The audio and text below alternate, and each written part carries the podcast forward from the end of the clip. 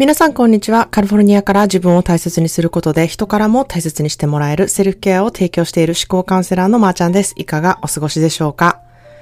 えー、私の住むカリフォルニアはですね、もう物価がどんどん上がって、もう本当に我が家のエンゲル係数もめちゃくちゃ爆上がりしている今日この頃なんですね。で、特に日本からのものっていうのは輸入品となるので、もうほんまにびっくりするぐらいの値段なんですね。まあ、どのくらいびっくりするかというとですね、あの、まあ、えのきが、えー、先日日本でセールやったみたいな、あの、写真を見たんですけれども、それが一袋39円って売られてたんですね。で、なんと、ただいまカリフォルニアでえのきを買うと7ドルするんです。まあ、7ドルって、まあ、むちゃくちゃ、あの、円安なので、円に換算すると900円ぐらいになるんですね。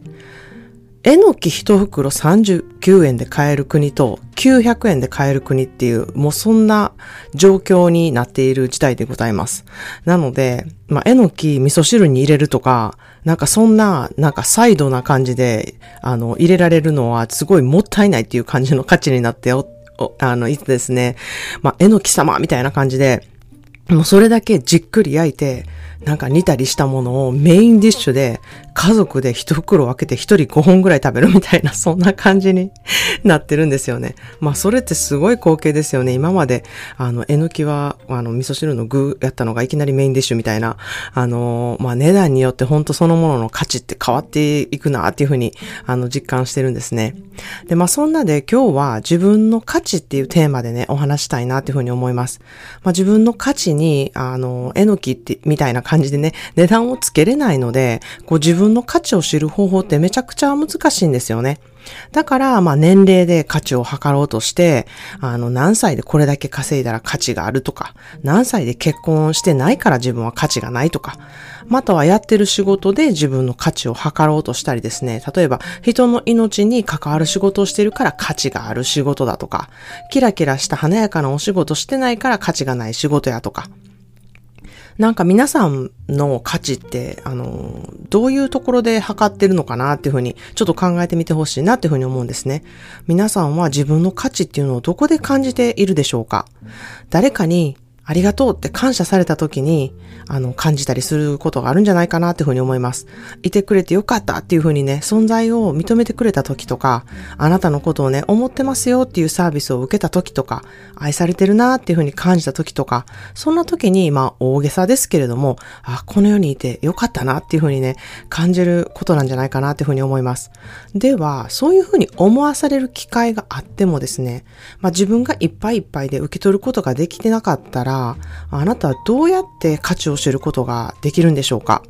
誰かがね、ありがとうっていうふうにね、心を込めて言っていても、まあそれを受け取ることができなかったらですね、まあ言うてみたらスーパーマリオでいうコインをこう、あの、掴まずに次に進んでいくみたいな、あの、コインがあることすら分からず前だけ向いてこう進む進むことだけね、考えているっていう状態なんじゃないかなっていうふうに思うんですね。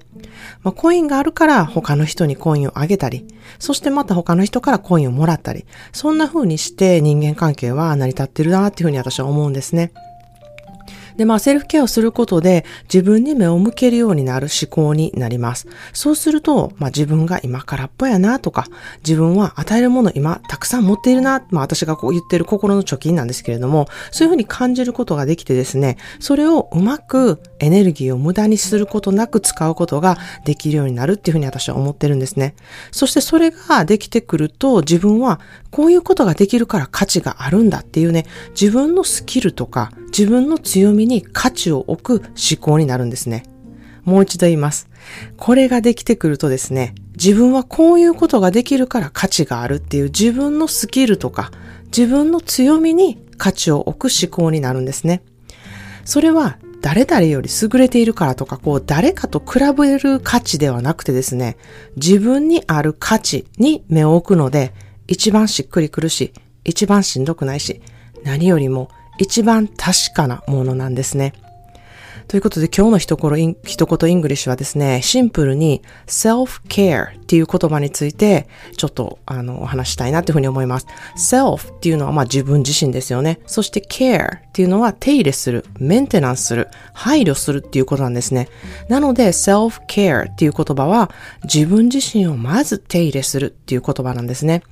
自分自身の価値を知るから手入れができる。大事なものだからって思うからメンテをする。なので、価値を分からずに、メンテ、この self-care っていうのはできないんですね。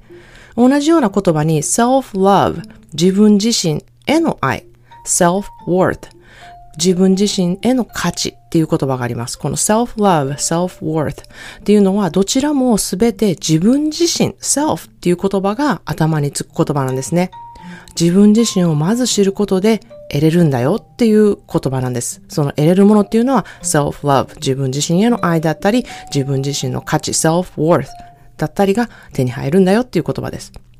まあ自分で自分の価値がわからない方は、自分で知る努力をね、まずしてほしいなっていうふうに思います。価値を知りたい方、価値を分かって行動したい方は、それは、あの、私が手助けすることができるなっていうふうに思っています。自分の価値がわからないままいると、利用されます。それはお仕事においても恋愛においても人間関係にもです。利用されるとどうなるかと言いますと身も心もすり減るんですね。それはね、あの、相手が悪いんじゃないんですよ。自分がきちんと自分の価値表示をしていないからなんです。39円のえのきか、900円のえのき表示でいくかは皆さん次第なんですね。自分の価値を知るっていうことはそういうことなんです。自分の価値を知ってもらう。そして大事にしてもらう。そうするにはまず自分を大事にして自分の価値を知る。まあそれが本当にセルフケアなんですね。今回はもう本当に保存版だと思うぐらいセルフケアに関してコアな部分を伝えたエピソードだと私は思っています。皆さんに本当に今一度自分の価値っていうものをね、知ってもらいたいなというふうに思います。自分の価値を知るだけで必ず人間関係が変わっていくことを体感してほしいなというふうに思います。